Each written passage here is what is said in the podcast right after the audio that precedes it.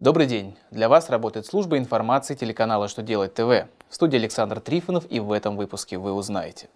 Когда заключается срочный трудовой договор и как его можно расторгнуть? В каких случаях о начале аудиторской проверки нужно уведомлять казначейство? С каких выплат можно удержать алименты на родителей? Итак, о самом главном по порядку.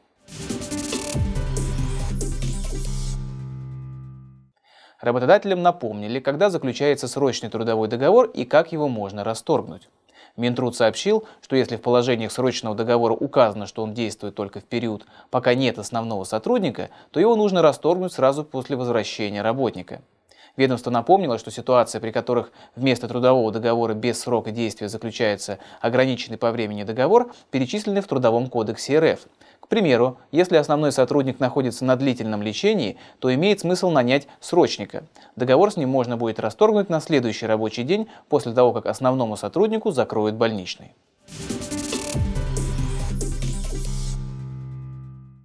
С 29 октября начали действовать поправки, по которым о начале аудиторской проверки некоторых юрлиц необходимо уведомить казначейство.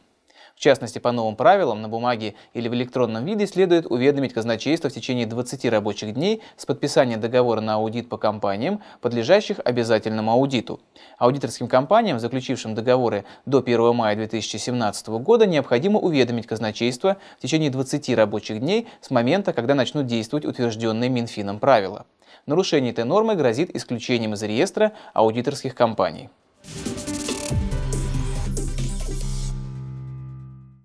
Минтруд сообщил, что выплаты для удержания алиментов на детей и родителей используются одни и те же.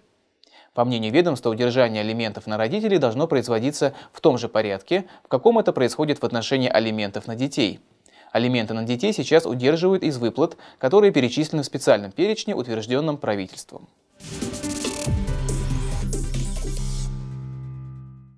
На этом у меня вся информация. Я благодарю вас за внимание и до новых встреч.